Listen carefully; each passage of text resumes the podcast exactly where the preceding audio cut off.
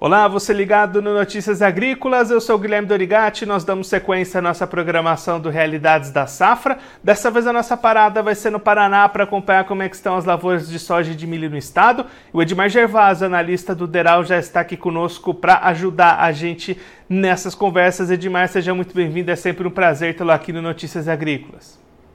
Obrigado, Guilherme. Estamos aqui meio improvisado, que estamos sem rede de energia no momento aqui, mas vamos lá que a gente pode auxiliar aí.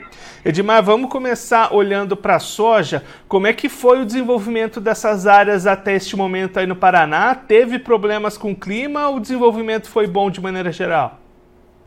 É, infelizmente a safra de soja 2023-24 vai ser uma safra frustrada no estado. Então a gente já tem é relatos aí de perda no campo, né? E isso vai influenciar de certa forma o produtor.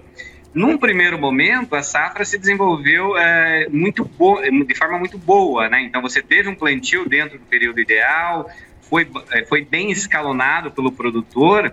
Entretanto, a partir do mês de dezembro, a gente começou a ter um ciclo de estiagem no estado, com temperaturas elevadas, e isso, de certa forma, vai impactar em termos de produção no estado.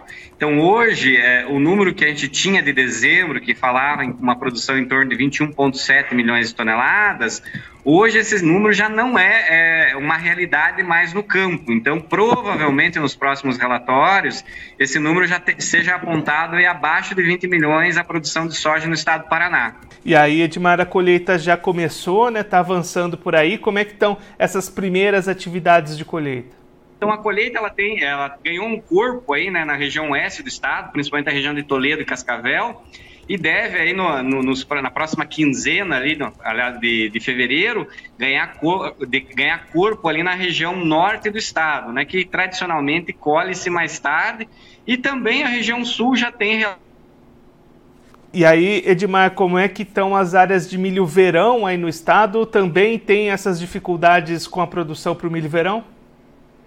É, o milho verão, apesar de, da, da, pouca área que a gente tem é, no estado, aí, pouco mais de 300 mil hectares, ele, de certa forma, se desenvolveu melhor que a soja, uh, no sentido de termos de produção. A gente vai ter uma redução uh, nessa produção, talvez um pouco abaixo de 3 milhões de toneladas, entretanto, o impacto da, da, da estiagem ela vai ser, de certa forma, menor nas lavouras de milho da primeira safra do que uh, o impacto nas lavouras de soja. E aí, Edmar, se a gente olhar para a próxima safra de milho, a segunda safra, como é que estão as perspectivas do Deral? Os, os trabalhos de plantio já estão começando? O que, que a gente pode esperar da safrinha de milho aí no estado? É, ao contrário da safra de soja, que a gente já está tendo problemas, a segunda safra de milho, ela começou a ser plantada, a gente já tem um bom volume de área plantado, principalmente na região oeste, por causa da colheita da soja. Nesse primeiro momento, a gente espera uma ótima safra, com uma produção aí próxima a 14 milhões de toneladas, uma área aí plantada em torno de 2,4 milhões de hectares no estado. Então, nesse primeiro momento, as condições, é, é, apesar dos problemas né, pontuais aí, as condições devem ser propícias para uma boa safra no, da, de milho segunda aí no estado do Paraná.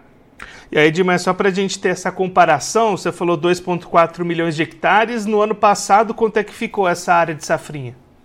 É, o ano passado a gente teve basicamente a mesma área, né, com pouca uh, variação, né, os números são muito próximos, né, então ali, uh, ano passado a gente tinha um número muito próximo a 2 milhões e 400 mil hectares também.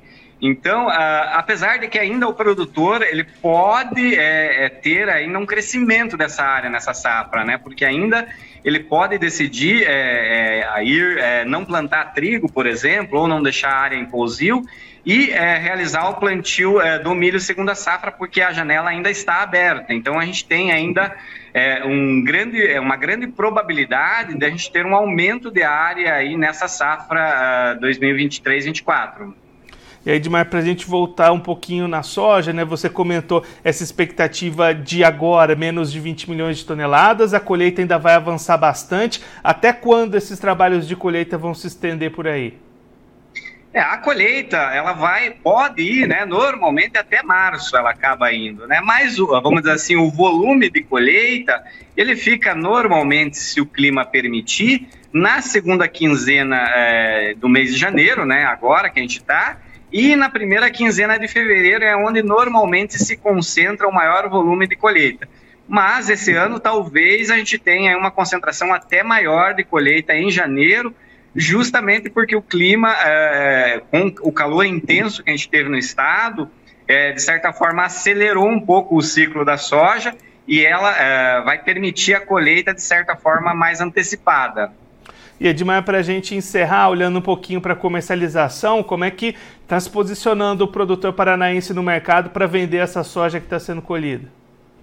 É, a soja ela vive, é, de certa forma, aí, é, não diria um problema, mas ela vive aí um, um período de latência na comercialização você tem um cenário de uma, uma super oferta de soja mundial, né? Então, apesar de a gente ter um indicativo de quebra na safra brasileira, que, que já tem né, relatos, é, Mato Grosso, a, a, o próprio Paraná, Goiás, né, uma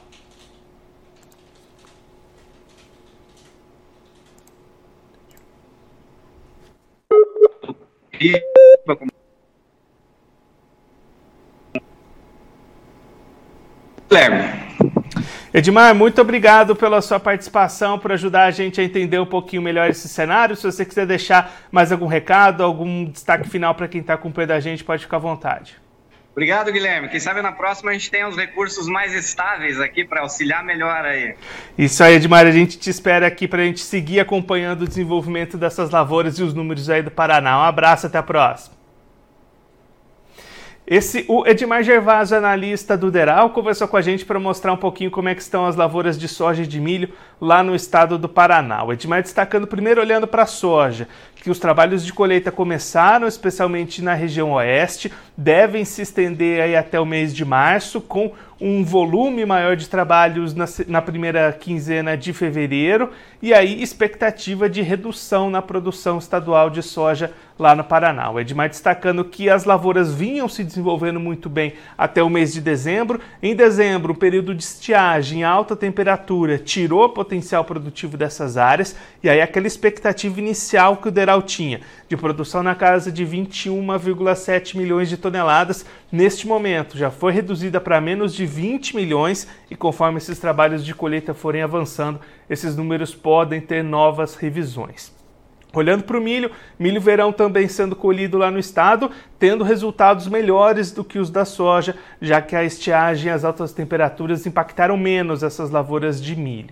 Já pensando na segunda safra, as expectativas são positivas para o milho lá no Paraná. O Edmar destacando uma perspectiva de manutenção da área cultivada com relação ao ano passado e aí expectativa de boa produção, já que os trabalhos de plantio já começaram no estado, o encurtamento do ciclo ciclo da soja vai permitir um plantio mais cedo do milho e até essa perspectiva de área de 2,4 milhões de hectares pode subir com alguns produtores optando por apostar no milho ao invés do trigo ou deixar suas áreas em pousio. Claro que a gente vai seguir acompanhando os avanços do trabalho de colheita da soja e também os trabalhos de plantio da segunda safra de milho aqui no nosso Realidades da Safra.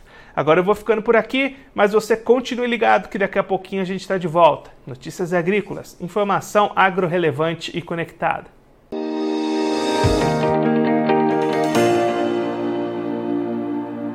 Participe das nossas mídias sociais no Facebook Notícias Agrícolas, no Instagram, arroba Notícias Agrícolas e em nosso Twitter, arroba Noteagri. E para assistir todos os vídeos, se inscreva no YouTube, na Twitch, no Notícias Agrícolas Oficial.